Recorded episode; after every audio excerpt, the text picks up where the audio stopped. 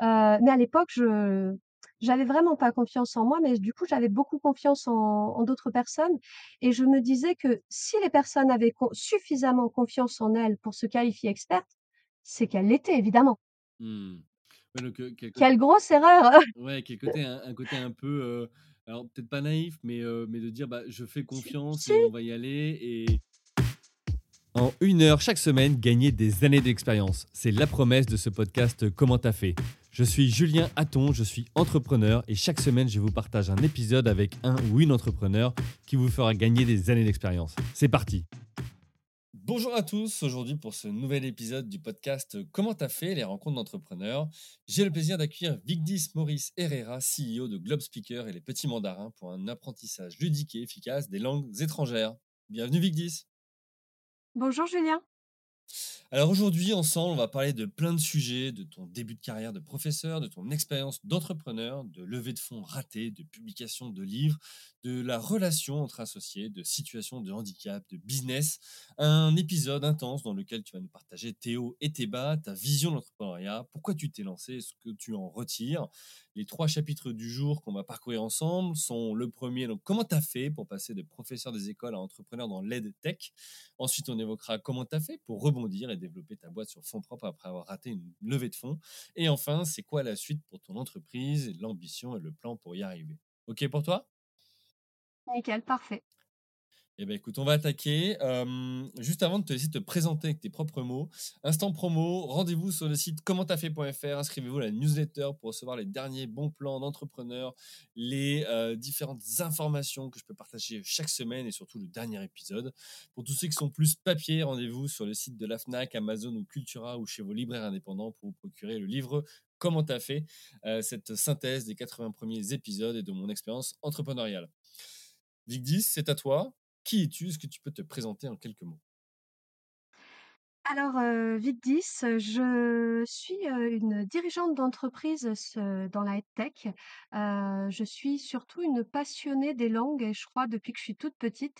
C'est j'ai jamais, hem quand j'étais enfant, j'imaginais pas que j'en ferais, heu, que j'en mon métier, mais ça m'a toujours passionnée, les langues, les écritures, les écritures différentes. Et je me suis lancée très tôt dans l'apprentissage du chinois. Heu, j'ai eu l'occasion de partir en Chine, de voyager. Et heu et c'est une langue qui m'a très vite attirée quand j'étais quand j'étais petite. Et j'ai voulu l'apprendre. Et puis je me suis pris un vrai, vrai mur avec, une grosse difficulté à rentrer dans dans cet apprentissage malgré des facilités évidentes, heu, pour le reste des matières scolaires. Et Mmh heu et ça a été un exp une expérience assez, heu, assez marquante de ma scolarité, où tout le reste était relativement facile. Je me suis dit: «Mais pourquoi pour ça, c'est vachement plus difficile que le reste?» donc bon an mal an, j'ai poursuivi mes mes études au collège, au lycée parce que j'ai démarré le chinois au collège.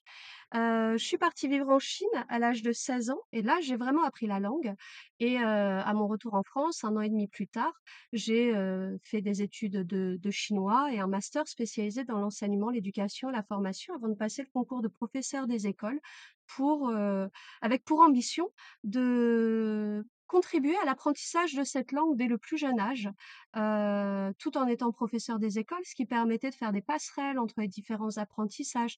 D'ailleurs, j'ai fait mon mémoire sur, heu, comment on accède à l'orthographe en apprenant le chinois. Donc, heu, vraiment, c'est cette notion de passerelle, de l'orthographe du français, pardon.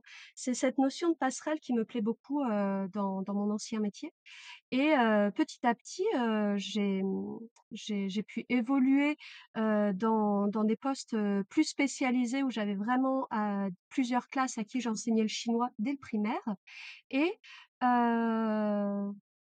un jour, j'ai décidé de trouver une solution pour diffuser plus largement, ce que je concevais depuis depuis l'âge de 16-17 ans par des particuliers, puis dans mon métier de professeur, afin de de permettre de toucher le plus grand nombre. Et c'est comme ça que ma première re entreprise est née. Et à la base, il y avait pas vraiment de vision d'entrepreneuse, il y avait vraiment, heu, l'envie de m'éclater, de faire quelque chose qui pour moi ait du sens et heu, quelque chose en rapport avec mes valeurs. Voilà, je OK. n'imaginais absolument pas où j'en serais aujourd'hui, au moment où j'ai créé la boîte. Alors je je t'ai laissé dérouler, mais j'ai plein de questions pour toi et pour arriver à recomprendre, heu, voilà, pourquoi ce ce cheminement et pourquoi ce chemin. Hem, déjà, pourquoi le chinois? D'où ça te vient cette, heu, cette passion ou cette envie? L'é l'écriture. Vraiment, c'est, l'écriture qui me, qui me passionne depuis le début, hein. Je crois que je suis la la petite fille qui a pas décollé des hiéroglyphes.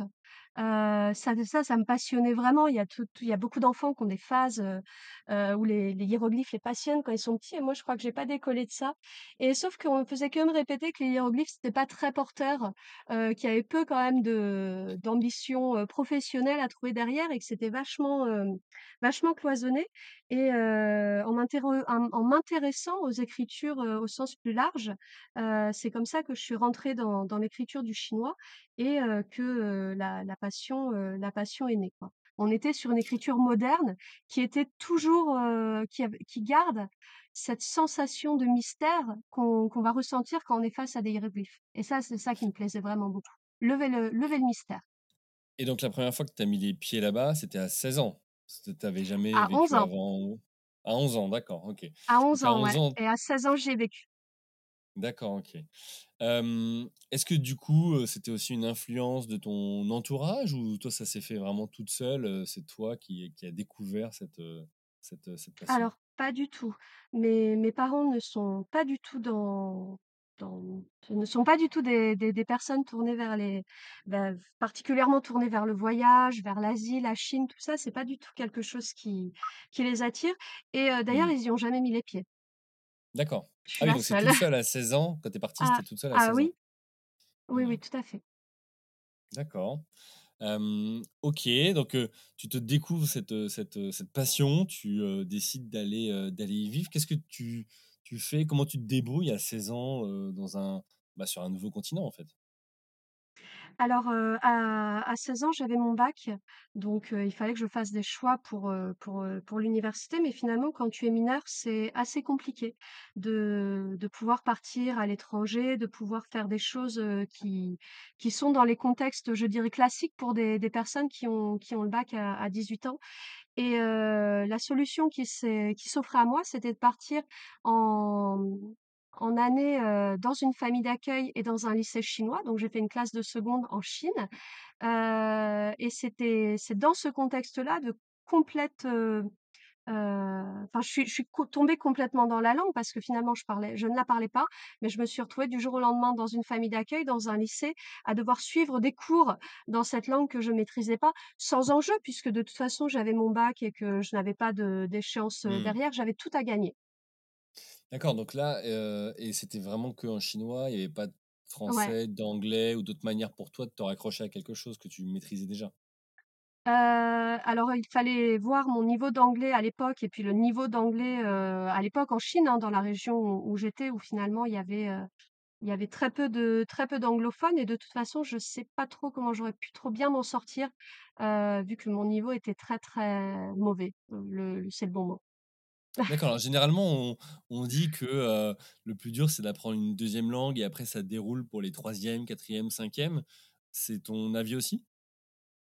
Alors moi, je pense que oui, quand j'étais petite, par contre, j'ai fait, en maternelle et en primaire, 3 ans en école bilingue allemand. Alors je parle plus allemand, mais je pense que le fait d'avoir été éveillée très tôt aux sonorités d'une autre langue, à pouvoir entendre des qu'il y a, d'autres manières de s'exprimer, d'autres langues, d'autres langages, et d'autres visions du monde parce que ça va de pair, bah, je pense que ça a beaucoup joué quand même sur, sur cet attrait, et sur, cette facilité, une fois dans le bain, hein, à à acquérir la langue. Et ce choix de l'allemand, c'était tes parents, c'était toi? D'où ça vient? Là, c'était mes parents. Mmh. OK. OK, donc tu pars avec pour bagage, bon, des quelques bases en en allemand, heu, le français, l'anglais, bon, plus ou moins.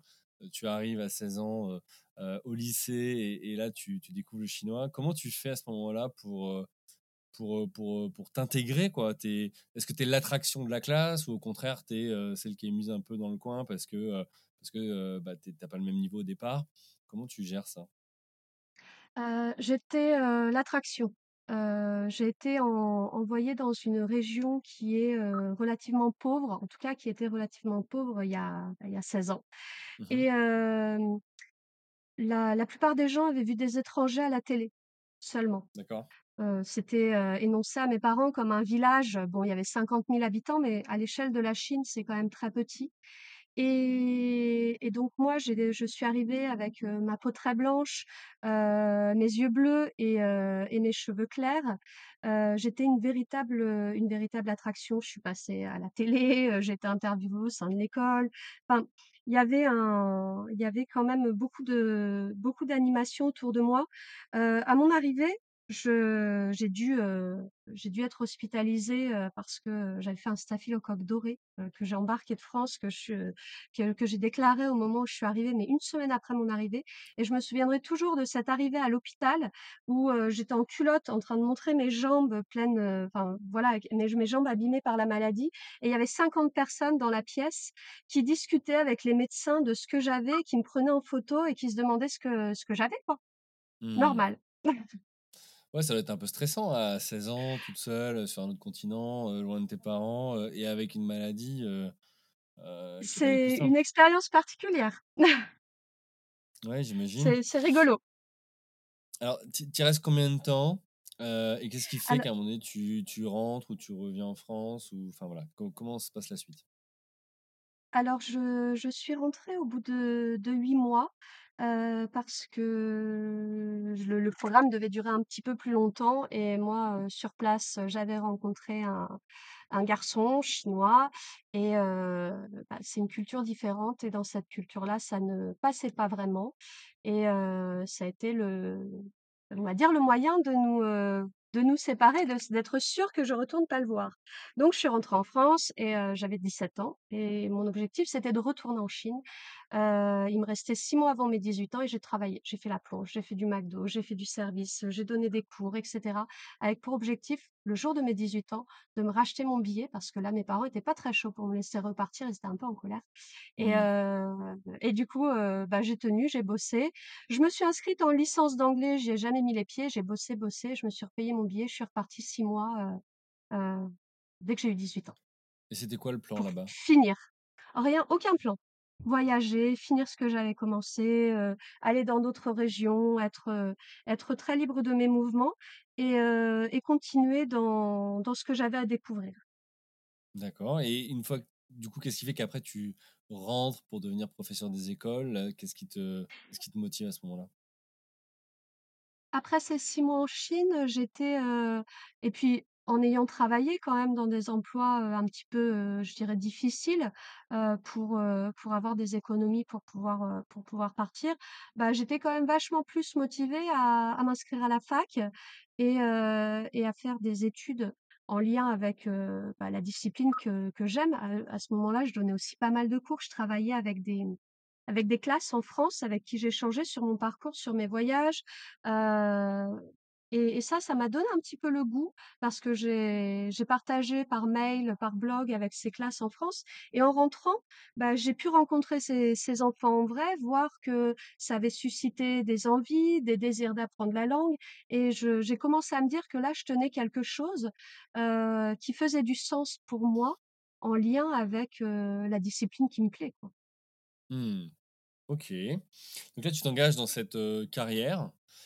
Mmh. Heu, qu'est-ce que tu en apprends? Qu'est-ce que tu en retiens? Ça a été des bons moments ou au contraire, c'était un peu plus difficile pour toi? Il y a eu des très bons moments et des moments très difficiles. C'est d'ailleurs pour ça que je, heu, que je que j'ai décidé de quitter, heu, de quitter mes fonctions. Ça reste un métier qui est, je dirais mal compris, mal considéré malheureusement, alors que c'est un un métier qui est essentiel. On va être très souvent confronté à à la violence du jugement sur ce métier, que ce soit par les politiques, par les médias, par les proches. Enfin, c'est très, c'est compliqué, je trouve, alors que on c'est pas pour rien qu'on dit que c'est le plus beau métier du monde parce que c'est peut-être le métier qui fait le plus de sens. On transmet des choses, on fait grandir des des des petits êtres humains, on leur apporte quelque chose. On se souvient tous d'un d'un enseignant qui nous a beaucoup marqués et qui nous a qui qui a défini ce qu'on a fait de l'école et ce qu'on en a retenu et heu et je trouve que ça, c'est c'est un des rares métiers qui permet ça et et en ce sens, il est très, très important. Moi, Donc une sorte j'ai de passé le manque de reconnaissance, c'est ça? un un manque de reconnaissance en même temps une confrontation à des choses qui sont finalement très violentes et auxquelles je n'avais pas été préparée. J'ai passé le Mmh. concours, j'ai enfin j'ai commencé l'enseignement, j'avais 21 ans, heu, donc c'est relativement jeune et heu et finalement il y a beaucoup de violence parce qu'on est les premiers confrontés aux maux des enfants et à tout Mmh. ce qui va se passer dans la sphère familiale, à tout ce qui va se passer dans la on est les premiers confidents des enfants et finalement, ce ce travail d'éponge qui va devoir, après, nous qui d'oreilles bienveillantes d'adultes de confiance, nous donne, une mission qui va au-delà de l'enseignement. Elle va être d'accompagner, de protéger les enfants et moi j'avais pas les épaules de faire ça. J'ai vu beau Mmh. j'ai entendu, j'ai eu à à faire face à beaucoup trop de choses, violente et heu et c'est pas ce que j'attendais du métier parce que c'est pas ce que je pouvais encaisser moi émotionnellement. Ça, ça a été une des un des éléments déclencheurs à mon départ. Et alors, du coup, tu es parti directement ou j'ai cru comprendre que tu avais créé, si tu veux, déjà le le site Les Petits Mandarins en parallèle. En tout cas, tu avais déjà cette idée qui germait de te lancer ou de lancer une autre activité. Comment ça s'est passé? Ça s'est fait sur un coup de tête et j'avais pas l'ambition de de quitter, heu, l'éducation nationale à ce moment-là. J'avais juste l'ambition de, je dirais, m'échapper heu, du quotidien en créant quelque chose qui pour moi ait du sens. Heu, par exemple, quand je quand je donnais les quand j'avais mes classes avec qui, heu, je j'enseignais le chinois, j'avais une cinquantaine d'élèves qu'on devait trier sur dossier à l'âge de 6 ans et ça ça, ça me plaisait pas du tout. Mmh. Heu, finalement, c'était extrêmement limitatif et je continuais à me cantonner à une forme, d'élite qu'on considère autour de la langue, alors que, il y a plein de profils sur lesquels le chinois va être décisif. Je prends tout simplement le l'exemple des enfants qui sont dyslexiques. Le la dyslexie, elle est liée à l'orthographe, à la présence de l'orthographe. En chinois, il y a pas d'orthographe. Donc les enfants qui vont être en difficulté face à l'apprentissage du français, l'apprentissage de l'anglais, là là, quelle horreur l'anglais pour les enfants dyslexiques! Et bah, le chinois supprime ce handicap, alors que dans dans l'imaginaire populaire, on le voit comme langue difficile. C'est pas plus difficile qu'une autre, c'est plus adapté selon les profils et ça, c'est un sujet qui m'a intéressée et heu, en en ayant, heu, à classer des dossiers d'enfants, à prendre que quelques enfants sur, heu, sur ceux qui pouvaient postuler et cetera et bah, je me sentais, limitée dans dans dans mes possibilités d'action et ça a été ça le point de départ des Petits Mandarins. Heu, rendre cette langue accessible à tout enfant qui le désire. Il se trouve que le le brandage de départ était pour les enfants. Ça a été, heu, eu un échec total parce qu'au final, heu, dans les 6 premiers mois, je me suis rendu compte que 3/4 des personnes inscrites, c'était des adultes. Mais en tout cas, le fait de de prendre les enfants comme base de départ et de ne pas les prendre pour des idiots au niveau de, heu, de la solution. On va être sur du serious game, heu, donc quelque chose qui ne va pas, utiliser des codes enfantins à outrance, mais plutôt une facilité d'accès beaucoup d'explications pour accéder petit à petit au savoir et bah, ça fait que les adultes s'y sont retrouvés également et ont vu les choses plus simplement qu'on pouvait amener, sans utiliser des codes qu'on va retrouver, sur, sur les outils pour les enfants comme du, du jeu vidéo, du dessin animé. C'est pas du tout mon credo. Super, merci pour, heu, tu me fais une super transition pour, pour la suite. Donc, heu, on a vu ton parcours et et ce qui t'a motivé, finalement à te lancer avec, aussi cette erreur entre guillemets «de casting» au départ, de dire: «Bon, bah, je vise les enfants, mais mais j'ai eu que les parents».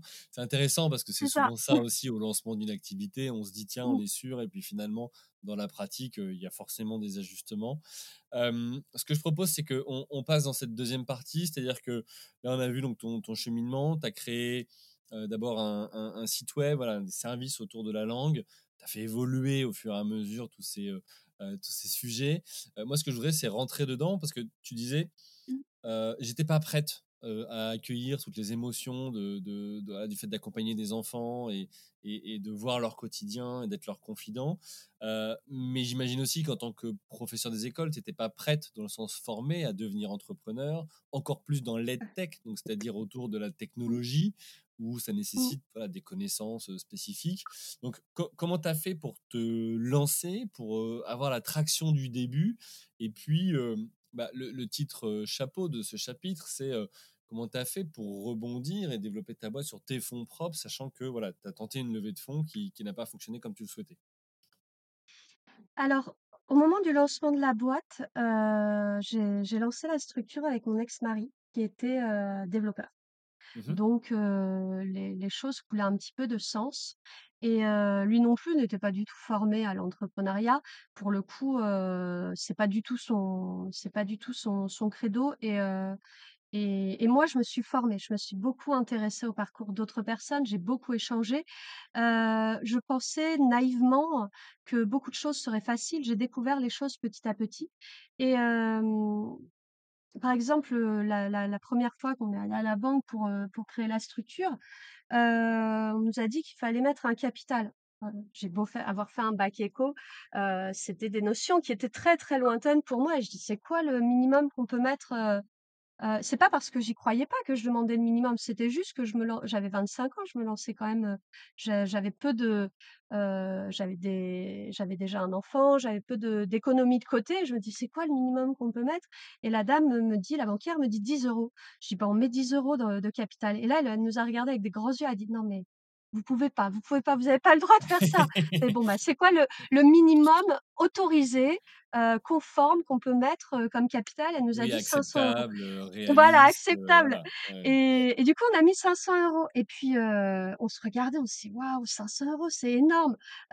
et bon, OK, OK, ouais, allez, on on y va, on le fait, on met 500 € et heu et c'était rigolo parce que c'est quand j'y repense maintenant, c'est complètement déconnecté du reste et mais ça fait aussi partie de l'apprentissage. Je me suis beaucoup reposée sur, des personnes que je pensais expertes, parce que je me suis jamais considérée comme telle alors qu'en en grandissant, en apprenant, en découvrant et en me faisant plus confiance, j'arrive à estimer les sujets sur lesquels, j'ai une expertise et que que je peux apporter à d'autres. Mais à l'époque, je j'avais vraiment pas confiance en moi, mais du coup, j'avais beaucoup confiance en en d'autres personnes et je me disais que si les personnes avaient con suffisamment confiance en elles pour se qualifier experte, c'est qu'elles l'étaient évidemment. Mmh. Ouais, donc Quelle grosse quelque erreur! ouais, quel côté un un côté un peu, heu, alors peut-être pas naïf, mais heu, mais de dire: «Bah, je fais si, confiance et on va y aller» et exactement. et et où après tu tu as peut-être découvert qu'effectivement, heu, bah, le business ou l'entrepreneuriat ou le quotidien, c'est aussi savoir anticiper des risques et notamment le fait que, bah, entre ce qui est annoncé et ce qui est la réalité, bah, il peut y avoir un gap, un un décalage. Tout à fait et et ça, ça a été vraiment, heu, heu, après je pense qu'aussi c'est un trait, heu, très féminin, hein, de de pas de pas, être suffisamment en confiance pour se positionner, sur, avant de se positionner une sur une expertise, on a vraiment besoin d'avoir énormément, énormément de capacités sur le sujet et on en attend exactement pareil des autres et on a du mal à Mmh. anticiper que les autres puissent se positionner en experts s'ils ont, la moitié des capacités et ça, c'est quelque chose que j'ai découvert petit à petit et et c'est vrai qui me surprend, qui me surprend assez fortement de manière générale. C'est c'est in intéressant ce que tu dis parce que j'ai failli rebondir quand tu as dit: «C'est un trait, féminin», Mmh. en te posant la question si pour toi c'était un trait ou c'était plus l'environnement qui faisait que, posait plus de questions. Une étude qui m'a frappé il y a quelques semaines, enfin qui est sortie il y a quelques semaines, c'était sur les les les les les candidats sur des postes et où ils montraient Oui. qu'effectivement les hommes avaient besoin de de de de moins de compétences qui correspondaient à à l'offre d'emploi pour postuler, que les femmes Mmh. qui, heu, quand elles postulaient, heu, avaient coché beaucoup plus de cases en se disant: «OK, c'est davantage mes compétences ou mon expérience ou autre». Donc voilà. Ç ça Mmh. vient d'où ça? Toi tu dis c'est c'est un trait, mais est-ce que c'est un trait? Est-ce que c'est l'environnement? Est-ce que c'est enfin voilà, comment c'est quoi ta vision? Je je pensais exactement à cette étude, heu, qui m'a marquée il y a il y a pas longtemps et et je pense que c'est c'est beaucoup c'est beaucoup éducatif.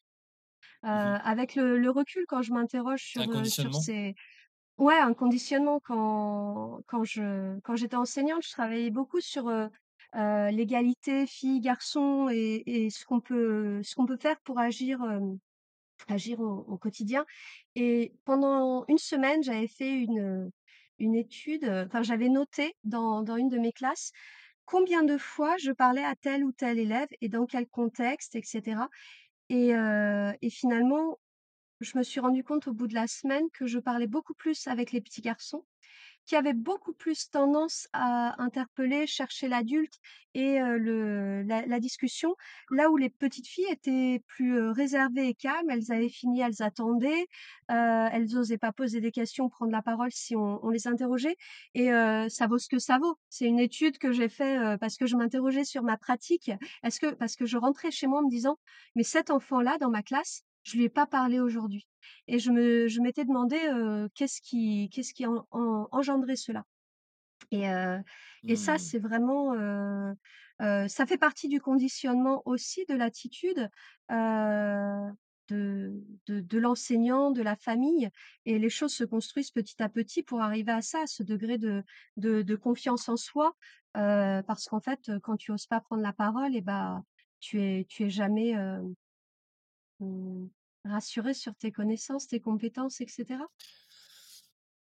Ouais, c'est ce que je retiens aussi de ce que tu dis là, c'est ce côté où on voit qu'aujourd'hui les écoles sont les étudiants, les les les jeunes sont c'est pas des étudiants, c'est des écoliers, mais sont sont nombreux dans les classes et donc c'est vrai Mmh. qu'on se pose souvent la question: «Bah, tiens, est-ce que le le le jeune a pu, heu heu, échanger, interagir?» mais mais on se pose pas la Mmh. question à l'inverse: «Tiens, est-ce que le professeur sort aussi, satisfait de sa journée en se disant: "Bah, j'ai pas mis de côté par la force des choses parce que l'organisation est est telle, un tel ou un tel et qui fait que, bah, il s'est senti peut-être pas considéré, pas intégré, pas peu importe. OK, alors donc donc ça, donc c'est ton regard, ta propre expérience. Tu te lances dans l'entrepreneuriat, donc tu dis avec, avec un associé, développeur. Heu, vous lancez, heu, quoi? Comment ça se passe? Est-ce qu'il y a tout de suite des inscrits, donc hormis les quelques parents au départ? Heu, voilà, comment ça se lance? Et comment tu en viens à, essayer de lever des fonds à un moment donné et pas pas réussir? Alors, au tout début, on a lancé donc un site internet, en 2016 et et finalement, c'est en 2019 qu'on a intég 2019, n'importe quoi, 2018 qu'on a intégré un accélérateur, puis un incubateur en décidant, que maintenant il fallait il fallait, moi j'avais besoin à ce moment-là de ma vie que de mettre de côté mon ancien métier, de passer à autre chose et de me lancer à fond là-dessus. Donc Mmh. au moment où on est rentré dans l'accélérateur et l'incubateur, donc l'accélérateur c'était WeSprint, heu, à Montpellier et l'incubateur c'est le BIC, de de Montpellier. On à ce moment-là, on était, on avait tout à tout à prendre. En tout cas, moi, j'avais tout à prendre, tout à tout à apprendre. L'accélérateur, ça a été un énorme, un énorme levier parce que c'était, heu, une période de 4 mois pendant laquelle on te mettait à disposition des personnes pour t'aider sur le business plan, sur le commerce, sur le marketing, en bizdev et cetera et cetera. Donc tu avais des ressources que tu pouvais exploiter, Mmh. des personnes qui te guidaient, qui t'apprenaient, heu heu, qui te faisaient découvrir des choses sur ton ton ton nouveau métier, enfin le métier que tu faisais et et pour moi ça a été vraiment très, très, formateur en peu de temps. J'ai eu la la sensation de beaucoup apprendre. Heu, je je sais pas si quelqu'un qui aurait eu un bagage déjà avec une formation pour être entrepreneur, y aurait trouvé ce que j'ai trouvé, mais moi, en tout cas, à ce moment-là de de mon expérience professionnelle, ça a été très, très décisif et très important. Ça a aussi beaucoup joué sur ma confiance en moi parce que je, Heu, je j'avais confiance dans mon produit, dans ce que j'avais envie de faire, de ce que j'avais envie d'en faire, mais j'avais pas assez confiance en moi. Et apprendre à parler, apprendre à pitcher, la première fois que j'ai pitché, j'étais enceinte de 8 mois, heu heu, enfin voilà, je de ma de ma deuxième fille et je me suis dit: «Mais on va me retoquer parce que je suis enceinte, heu et que et et ils vont se dire: "La nana, elle va arrêter"» et en fait, pas du tout. Ça a été vraiment un environnement qui m'a qui m'a beaucoup appris, et tu et te puis lances du dans coup, l'entrepreneuriat, tu as jamais fait de tech, tu as pas de non. formation, de commerce ou autre. Mmh. tu te lances avec ton compagnon, mari, Mmh. tu découvres 2 beaucoup de choses et voilà, un enfant plus un qui arrive, très vite, Mmh. c'est ça? C'est exactement ça. Ouais, donc tu as pas choisi la Heu facilité. J'ai pas choisi la facilité, mais en même temps, j'ai choisi ce qui m'animait, quoi et heu Ouais, et donc plus fort, ce sentiment était plus fort que le fait de se dire. «Est-ce que mon environnement actuel est favorable au fait que je me lance ou pas dans l'entrepreneuriat?» ouais. C'est ça et du coup, on n'avait pas du tout de de moi, j'ai coupé complètement mon mon boulot et à ce moment-là, mon mari aussi, donc on n'avait plus de on n'avait plus de ressources, de ressources financières et et par contre, vous avez ça a fait été, all-in tous les heu 2. Vous êtes partis Ouais. ensemble et et lui avait déjà une expérience d'entrepreneuriat ou pas? Absolument pas, absolument. D'accord, ouais, OK. Ouais, Ça ça a audacieux. jamais été quelque chose qui qui l'attirait, heu et et avec une, très grosse peur du risque de sa part, beaucoup moins présente chez moi. Mmh. Moi, j'ai heu voilà, exactement. Je me suis dit: «Bon, bah, je vais j'ai envie que ça marche, ça va marcher». Mmh. Point. Je j'ai pas eu émis de doute. Donc vous lancez une 1re version, c'est quoi le concept initial et heu et en quoi il a évolué depuis? Alors le concept initial, ça a été un site internet qui permette aux enfants, donc de de se de d'apprendre le chinois, heu, de manière simple et ludique et rapide et finalement, on a, heu, depuis, cette époque-là, des statistiques de personnes qui atteignent le niveau B1. Donc le niveau B1, c'est le niveau attendu au bac LV1 en moins d'1 an. En moins d'1 an. Lu, OK et à écrit, quel parlé. rythme? À un rythme, heu, de 2-3 heures par semaine max. D'accord et et qui sont, heu, tes clients du coup? Heu, alors on parlait des enfants et des adultes, j'imagine que les adultes, eux, ils ont peut-être des motivations différentes de celles des enfants. Est-ce que tu as des statistiques, des data autour de ça? Par rapport à mes clients actuels ou mes clients à à ce moment-là, de de vie de l'entreprise? Bah, à ce moment-là et actuel, est-ce que tu as vu évoluer les choses? Tu vois? Parce qu'entre temps, il y a eu aussi tout un tas de de de modes, de tendances, Mmh. tu vois? On parle beaucoup de manga et cetera, donc après je sais Ouais. pas quels sont il y a probablement un mix de langues qui est qui est intéressant Oui. ici et qui est source aussi d'envie, d'apprendre, diverses langues. Alors en effet, au au tout début, moi je j'avais pas vraiment de de vision de de tout ce qu'on pouvait de toutes les manières d'exploiter un marché. Mmh. Je très bêtement, j'ai lancé une plateforme sur abonnement, qui, heu, permettent aux personnes de s'inscrire et de se connecter en illimité tous les mois. À refaire, je referais peut-être les choses différemment, je penserais le le concept différemment dès le début et vraiment c'était ciblé B2C et en même temps, ça permet de de générer un MRR qui est, rassurant, sur ce sur ce site qui a maintenant 7 ans et et qui a permis de d'engager des nouveaux frais. Parce que j'ai toujours, toujours réinvesti, l'argent que j'ai gagné, j'ai mis 6 ans à me verser mon 1er salaire sur ma boîte. Pas parce que j'avais des ressources de côté, hein, je l'ai dit au début, hein, mais parce que j'étais prêt à beaucoup de sacrifices, parce que je savais qu'à un moment, ça allait marcher et Alors 2 choses par rapport à ce que tu viens de dire, heu, MRR donc pour celles et ceux qui nous écoutent, donc c'est le le Monthly Recurring Revenue, donc c'est le revenu mensuel, récurrent, lié aux abonnements. Donc mine de rien, Mmh. tu dis: «J'ai pas fait de d'école de commerce ou autre», mais mais tu commences sur un modèle qui est quand même intéressant pour toi en termes de de visibilité de de chiffre d'affaires, Oui. et 2e sujet, c'est tu dis: «J'ai mis 6 ans à me payer», mais alors comment tu as fait à ce moment-là pour, pour vivre pendant 6 ans, pour, heu, gagner de l'argent, enfin voilà, pour tes besoins en fait, surtout avec, heu, avec des enfants? Je dirais beaucoup de sacrifices, pour, pour la petite histoire, quand on a décidé de de revenir à Montpellier avec, heu, après une expérience un peu ratée à l'étranger, heu, pour, heu, dans le cadre de mon métier, j'avais, plus aucune ressource financière et surtout absolument pas du tout, du tout l'envie de retourner, au sein de de l'éducation nationale. Et là, je me suis dit: «C'est ça ou rien» et heu, du coup, il a fallu revenir, heu, sur, heu, sur notre région, à Montpellier et heu, j'ai bataillé pour trou parce qu'en plus l'accélérateur nous prenait, en fait. Le le point de départ, c'était ça.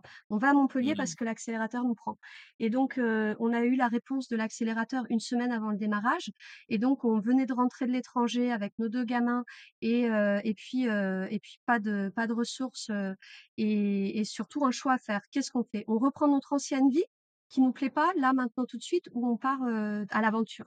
Et du coup, au moment où on est rentrés dans l'accélérateur, ça faisait, heu, 2 jours que j'avais trouvé, après avoir mis toutes nos affaires dans un hôtel Ibis avec les enfants et cetera, un logement.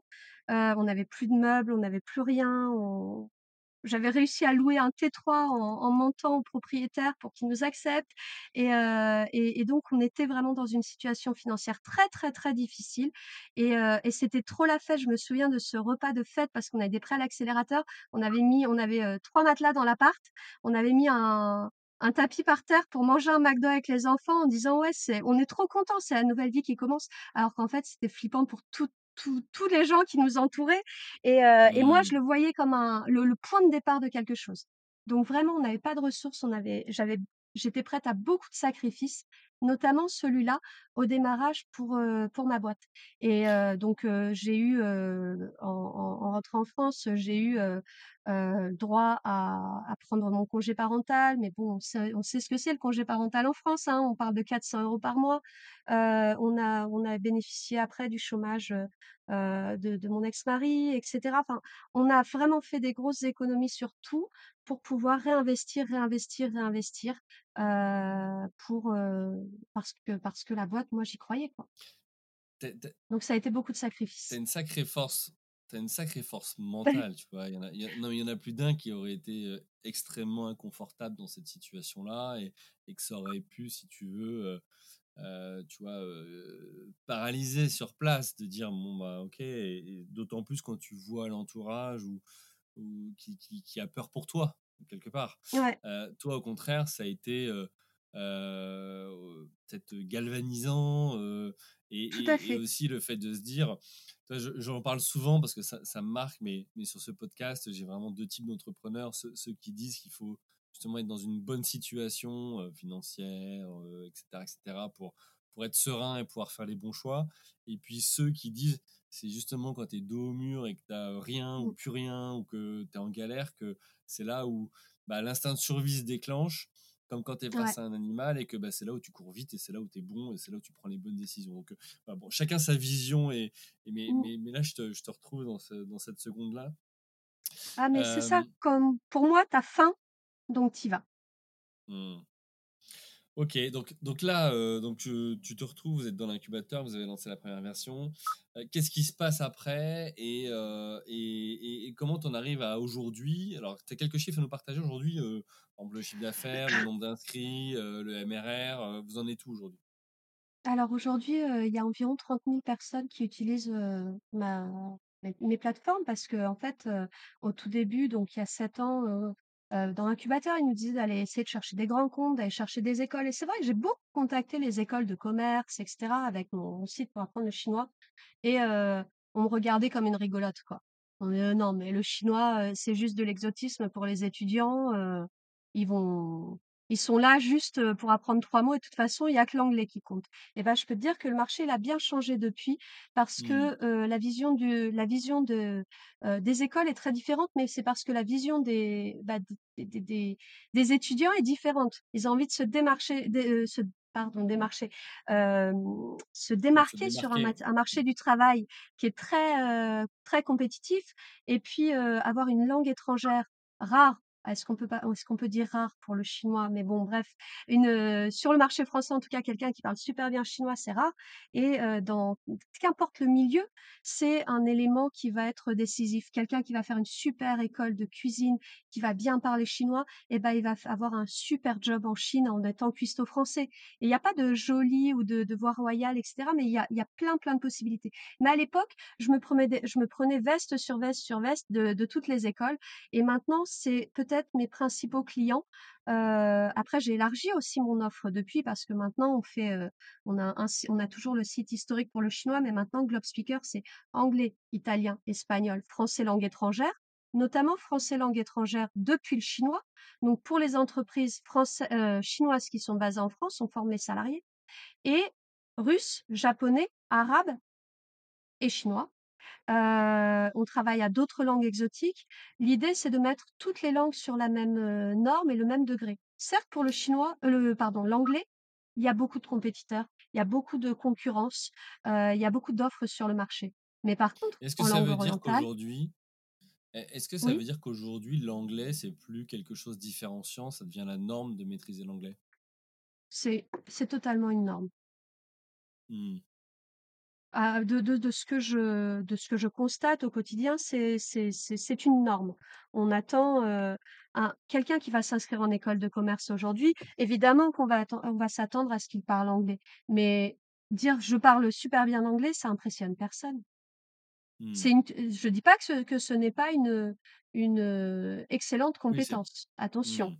Je dis juste que, heu, bah, il y en a plein sur le marché qui parlent très, très bien anglais. Voilà, Par c'est pas contre, des personnes qui vont parler très, très bien russe, des personnes qui vont parler très, très bien japonais, très, très bien chinois, très, très bien coréen, bah, finalement, il y a peut-être moins de postes, mais heu, là, tu arrives sur le poste Mais il y a spécifique moins de où tu as besoin de cette de langue compétition. et bah, Mmh. tu es voilà, tu es Mmh. tu es tu es dans une voie royale.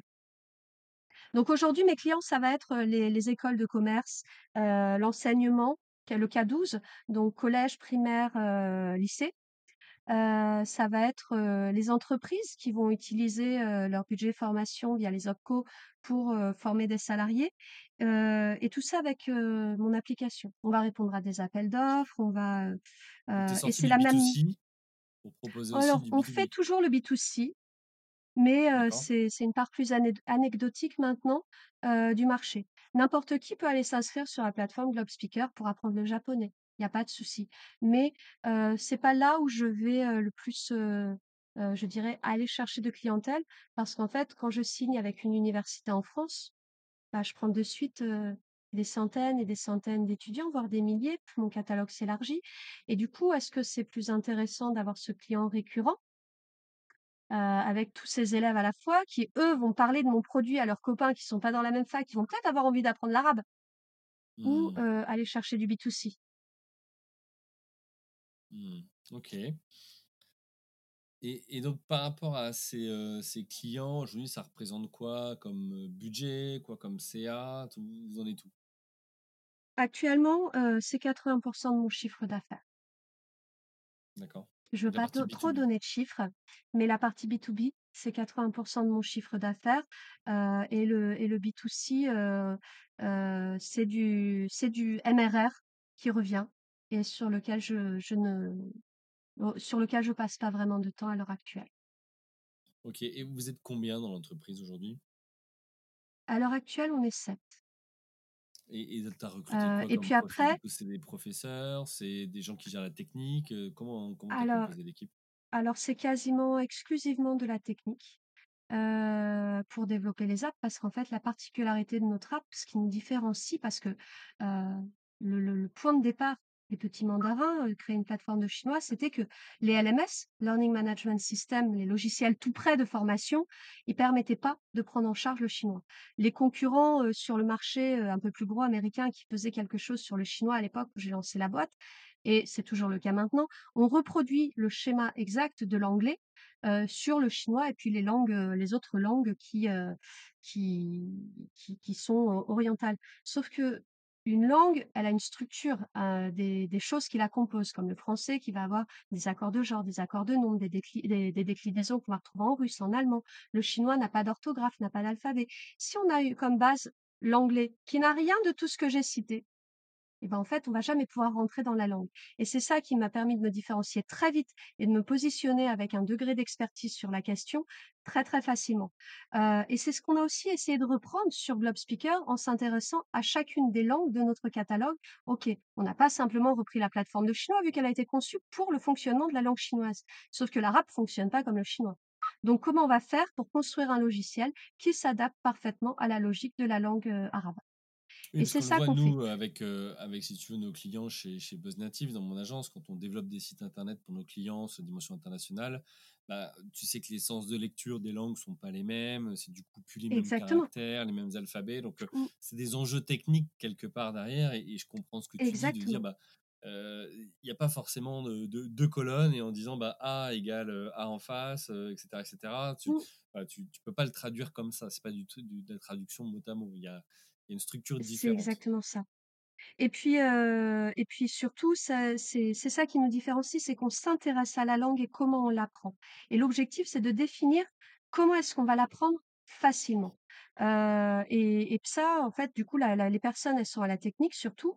Moi, pour chacune des langues du catalogue, je vais prendre des cours pour me former. Non pas pour parler la langue, mais pour comprendre la structure de la langue. Je vais faire 10-20 heures de cours et après, ça me permet non pas de créer le contenu, hein, pas du tout, mais d'être le pivot entre les profs et les techs. Parce que moi, je vais être, à l'ingénierie de projet pédagogique et savoir de quoi je Mmh. parle. Mmh.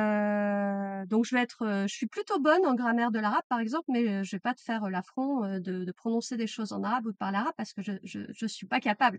Mais c'est c'est la structure de la langue qui m'intéresse c'est ce que tu ensuite dis parce que tu as le fait d'arriver à comprendre la structure, tu as le fait d'arriver à le lire, enfin mmh, comprendre, l'écrire et le prononcer et tout ça, c'est des enjeux complètement différents. Tu peux être très bon à tout comprendre et cetera, mais mais pas savoir, comme tu dis, après prononcer et OK. Alors tu disais que ton équipe, elle est pr principalement technique. Mmh, ça ça m'emmène sur cette notion de levée de fonds. C'est que généralement, quand on est dans dans des outils, SaaS ou numériques ou applications comme, comme tu peux l'être, donc dans l'EdTech, la la tech autour de l'éducation, on a besoin de fonds pour d'abord ouais. développer les outils, les apps et puis après, bah, tenter de gagner des revenus. Comment tu, heu, voilà, comment toi tu as fait? Pourquoi tu avais besoin de fonds et comment tu as fait sans avoir finalement ces fonds? Et qu'est-ce qui a fait que ça a bloqué pour toi? Tu tu pas réussi à lever? Alors je pense qu'il y a 2 choses. Une question de momentum. J'ai essayé de lever des fonds au moment où je passais des petits mandarins à Globe Speaker. C'est-à-dire au moment où j'ai essayé d'élargir mon catalogue parce que je sentais que c'était le bon moment et que j'avais quelque chose à faire là-dessus. J'avais publié plusieurs bouquins avec les petits mandarins. J'avais, heu, la casquette professeur experte qui parle de son sujet, qui connaît. Et et j'ai et le projet de Globe Speaker, donc de de développer d'autres langues, heu, en B2C, parce que l'idée de départ, c'était B2C, heu, ça a été, le point de départ de cette levée de fonds parce qu'il fallait le financer. Ça a été un échec et je pense que c'était parce que beaucoup j'ai fait confiance, j'ai je je ne me faisais pas suffisamment confiance pour aller chercher des fonds.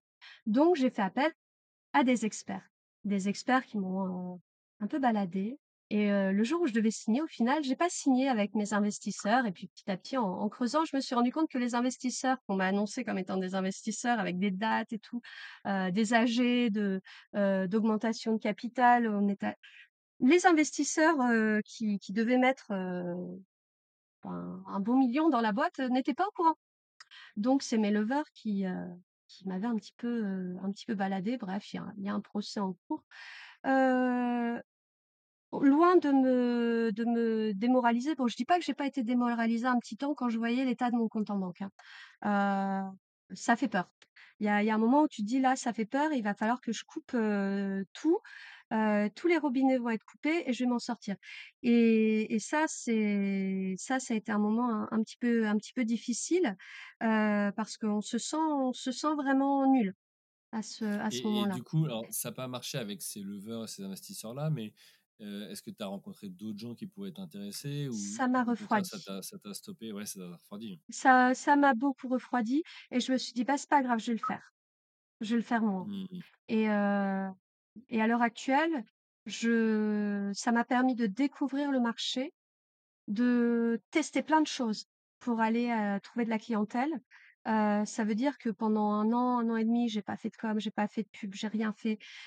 J'ai je dépensais le strict, strict minimum tous les mois avec pour objectif de renflouer les caisses et d'aller voir les banques avec une trésorerie saine, d'aller voir la BPI avec une trésorerie saine et de leur dire: «OK, je suis passée par là, j'ai fait ça, j'en suis là, maintenant il faut que j'accélère». Et heu et et j'ai, heu, j'ai réussi un petit peu mon pari sur la question. Fait confiance, on m'a reprêté de l'argent, donc j'ai obtenu du financement, mais non dilutif et ça m'a permis de de de mettre un petit peu plus le paquet pour, aller chercher la clientèle, mais mon produit, il était prêt. Donc Il avait coup, juste à être la mis sur le la marché. de la dette bancaire avec, peut-être, une limitation de la garantie, Ouais, des aides BPI, des taux plutôt, avantageux. avantageux, ouais. voilà, j'imagine que ça des prêts d'honneur peut-être? Ouais. donc tout tout ça, tu t'es tourné vers les les structures qui, les proposent, mais, mais comment tu as fait à ce moment-là? Parce que je me souviens d'un fait marquant dans dans mon expérience entrepreneuriale, c'était, j'avais la même réflexion que toi et et notamment le la la 1 année où où, bah, tu essayes de de pas, de pas te payer ou vraiment le strict minimum pour laisser un maximum d'argent, de fonds propres dans Mmh. l'entreprise. Si bien qu'après quand on a été allé voir la banque, le banquier nous avait dit: «Mais en fait, très bien, je vois que vous faites ça et et ça montre qu'on peut vous faire confiance, en tout cas que vous avez vous avez la tête sur les épaules pour la suite.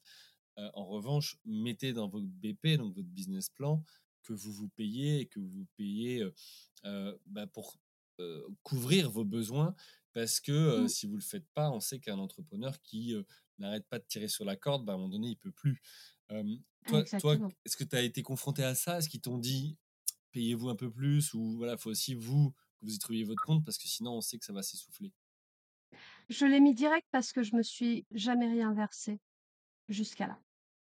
Donc heu, je je suis arrivée Mmh. avec, heu heu, des fonds dans sur mon compte en banque, jamais versé de salaire et je leur ai dit: «Bah, maintenant, le plan, il y a aussi, dans l'équation» parce que j'étais enceinte de mon troisième enfant, «là, c'est fini, là, je me paye» et donc on m'a pas on m'a on m'a juste dit: «Ah bah oui, là, quand même, heu, ça serait bien que vous commenciez». Mmh. OK. Mais c'est vrai que si on tire trop Intéressant sur de la de corde, voir au bout ça d'un parce que moment, on voilà, il y a craque. Ouais, parce qu'il y a vraiment 2 approches et et et tu as aussi le fait de dire, bon, bah, voilà, si en parallèle tu as d'autres revenus, heu, que ce soit, heu, l'immobilier, que ce soit le chômage ou quoi que Mmh. ce soit, bon, bah, tu sais que tu peux tu peux tenir d'une certaine manière, en tout cas pendant un temps.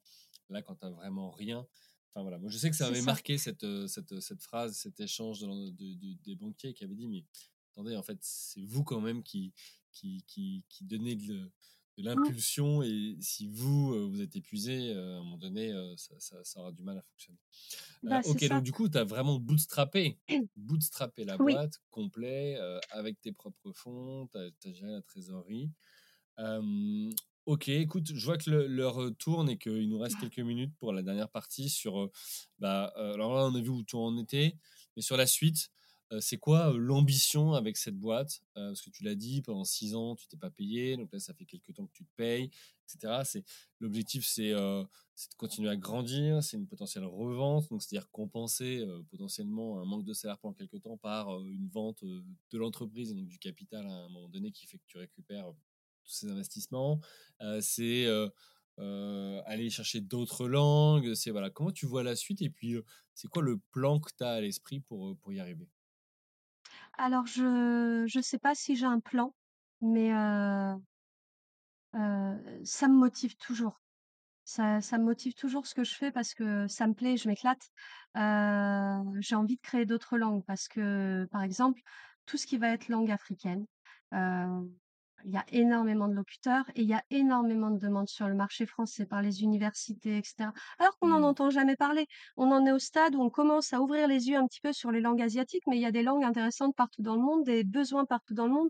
Heu et et c'est toujours un moyen de se différencier de manière, heu, très intéressante sur son CV et heu et du coup, c'est quelque chose que j'aimerais bien, heu, explorer et toujours en mettant les langues, heu, de mon catalogue toutes sur le même pied d'égalité. Parce qu'au final, je me retrouve à être, en position, vraiment, je suis seule en fait sur mon marché à l'heure actuelle. Parce que je vais avoir des concurrents, sur le marché du B2C qui vont faire des choses que, similaires pour toutes les langues, qui vont avoir beaucoup de langues, mais qui vont être ciblées B2C. Il y en a très peu qui se sont positionnés sur les langues orientales, mais ça vaut ce que ça vaut. Moi, j'ai vraiment fait le choix de m'adresser au marché du B2B, du B2Edu, avec ma casquette enseignante, prof, experte de mon sujet. Je sais de quoi je parle. J'ai pas fait une école de commerce, j'ai étudié les langues, je crée une entreprise dans les langues, il y a rien qui déconne.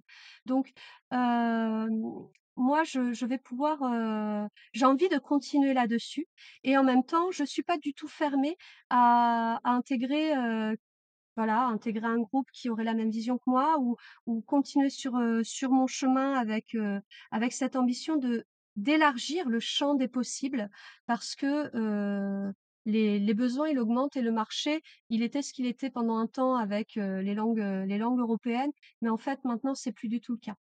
on a d'autres besoins, d'autres envies, des envies d'évasion, des envies de carrière professionnelle différentes et moi je me positionne dans cette, dans cette, dans cet intermède. Il va falloir faire avec parce que je suis la seule sur ce marché-là. Donc, heu, je suis pas fermée. Je je sais pas, mais moi ce que je sais, c'est que je veux continuer à voir, heu, ce que j'ai créé grandir et sur, et cela en créant des nouveaux des nouveaux contenus. Après, je j'ai envie aussi de, de peut-être de créer des nouvelles choses. Je réfléchis à créer une autre entreprise sur un autre, un autre sujet parce que, je me dis que celle-là tourne. Voilà, je je je suis devenue entrepreneuse en chemin. Je vois que ouais, ouais, c'est pas les les idées et l'énergie qui manquent. Heu, une levée de fonds peut-être? Une levée de fonds, c'est pas du tout que que exclu. Je maintenant ouais, est-ce que maintenant c'est je bon, es m'entourerai mieux. sur le sujet? Je suis revenue sur le sujet, je m'entourerai mieux, je me ferai plus confiance dans mes dans mes jugements et heu et surtout, heu, qui dit levée de fonds dit m'assurer que que les personnes que j'intègre seraient sur les mêmes, heu, valeurs que que celles que je prône. C'est-à-dire que les langues, c'est un pas vers l'autre, c'est une porte vers, vers la la différence, vers d'autres personnes et il faut le voir comme ça. Parce que ça permet de comprendre le monde qui nous entoure et de changer de paradigme, en fait. Plus on parle de langue étrangère, plus on a de vision, plus on voyage, plus, bah, finalement on est on est ouvert sur une autre vision de la vie et ça, je pense que c'est quand même quelque chose qui est assez essentiel, pour un pour un monde qui tourne un peu rond. Super, bah, écoute, merci beaucoup, Vigdis pour, heu, toutes ces explications, heu, alors deux trois sujets rapidement, les petits mandarins et Globe Speaker, donc vous êtes, heu, Calliope, CPF, Oui, vous avez gagné des fait. prix aussi, tu peux nous Oui. expliquer, tiens, comment ça s'est passé? Alors, en 2016, heu, du coup l'année l'année du lancement, on a gagné le prix coup de cœur du jury de l'innovation pédagogique. Heu, donc, heu, ça ça ça ça ça donne confiance en soi. Heu et en 2019, heu, j'ai gagné le second prix, du concours MGEN EdTech. Heu, ça c'est voilà, c'était c'était intéressant parce que c'était, vraiment dans notre, dans notre domaine. MGEN, c'est la Mutuelle Générale de l'Éducation Nationale, donc ça avait une part de reconnaissance institutionnelle et heu, 2019-2020-2021, j'ai publié 6 livres avec, bah, des maisons d'édition, par exemple, de heu, comme Hatier, heu, j'ai travaillé avec, heu, Erol, heu et et des de maisons, pardon, des écoles à distance, voilà, tout tout sur le scolaire et le parascolaire et heu et pour moi, ça, c'était quelque chose, de de très intéressant et dont j'ai été très, très fière. Alors qu'on me disait: «Mais attends, tu as monté une boîte, tu as X personnes qui utilisent ton site et toi, tu es fière parce que tu as écrit un bouquin alors que tu fais» mais pour moi, c'était quelque chose d'hyper important, et de très satisfaisant de d'écrire des livres et j'ai pas non plus envie de m'arrêter là parce que j'ai plein d'idées, peut-être même en auto-édition. Heu, voilà, je je Et m'éclate dans mon comment fait. tu as trouvé, heu, comment tu as travaillé avec Hatier? C'est eux qui t'ont contacté? Bah, la j'y suis allée au culot, c'est moi qui ai fait vrai? la démarche. Ouais, je suis allée les appeler et je me suis dit que le meilleur moyen aussi d'être reconnue, heu, sur, sur, sur mon domaine, c'était, en fait, tu vas tu vas en librairie, il y a pas beaucoup d'apps, heu, tu vois pas de trucs d'apps de langue, en fait. Par Mmh. contre, tu me vois moi. Et bah, ça, c'est quand même une garantie sur le fait que, heu, mon app, elle est suffisamment qualitative pour que des maisons d'édition scolaires et parascolaires, heu, aient travaillé avec moi pour créer du contenu qui s'articule autour de mon app et cetera. Donc mes mes mes mes cahiers de chinois, ils vont ils ont été conçus, par exemple, pour être utilisés dans les collèges et les lycées en France, en parallèle avec l'app, pour apprendre le chinois, mais heu, on va les utiliser en formation professionnelle. Je sais que j'ai des clients écoles de commerce qui les utilisent. Mmh. OK, écoute, c'est super, c'est beau et heu, voilà, aujourd'hui, tu as quoi? Tu as 33 ans, heu, le Ouais. capital, c'est plus de 500 €, hein, c'est 65 000 €, C'est je plus vois, faut pas 500 te €, c'est tromper. 65 000 €, tout à fait. Voilà, Donc ça a aussi évolué au fur et à mesure. Heu, bah, écoute, un grand un grand merci à toi, heu, pour ce ce partage. Bravo pour, heu, bah, ta ta ténacité, ton abnégation, voilà, tu as as avancé, à l'énergie, à l'envie et c'est top et je trouve que, je pense que ça va aider, plus d'un et plus d'une qui peuvent se se projeter dans ton dans ton expérience et heu et et se dire que, bah, en fait, avec, l'envie, même si on vient pas, d'école d'e-commerce ou autre, bah, on peut aussi y arriver. Donc, Mmh. bah, écoute, super. il me reste deux questions à te poser. la Oui. première, c'est ça veut dire quoi pour toi entreprendre? Mmh. Pour moi, c'est avoir la les clés en main, se donner se donner les moyens, de faire quelque chose pour, pour changer le monde à notre échelle. Pour faire quelque chose de bien à notre échelle. En tout cas, pour moi, ça doit être ça. Écoute, je prends. Merci pour ton ta vision. Heu, dernière question, si, heu heu, tu si je pouvais, tout simplement interviewer, 1 ou 2 entrepreneurs, au masculin ou au féminin que tu connais, tu me conseillerais qui? Avec qui tu pourrais me mettre en relation? Alors, des hommes ou des femmes? Comme tu veux, tu es libre. Alors, moi je je pense direct, à mon J'aimerais bien des femmes. Parce que c'est plus ben difficile c'est plus difficile de trouver des femmes entrepreneurs encore, même si ça évolue et j'essaye, d'a d'avoir la la parité au maximum, mais bon, voilà, c'est ainsi qu'est aujourd'hui l'entrepreneuriat. alors je pense à mon amie Annabelle qui est multi-entrepreneuse et qui a, des boîtes dans la tech, et et qui pour moi était une grande aide et une grande source d'inspiration. Mmh on c'est une, une amitié qui s'est créée autour de l'entrepreneuriat justement.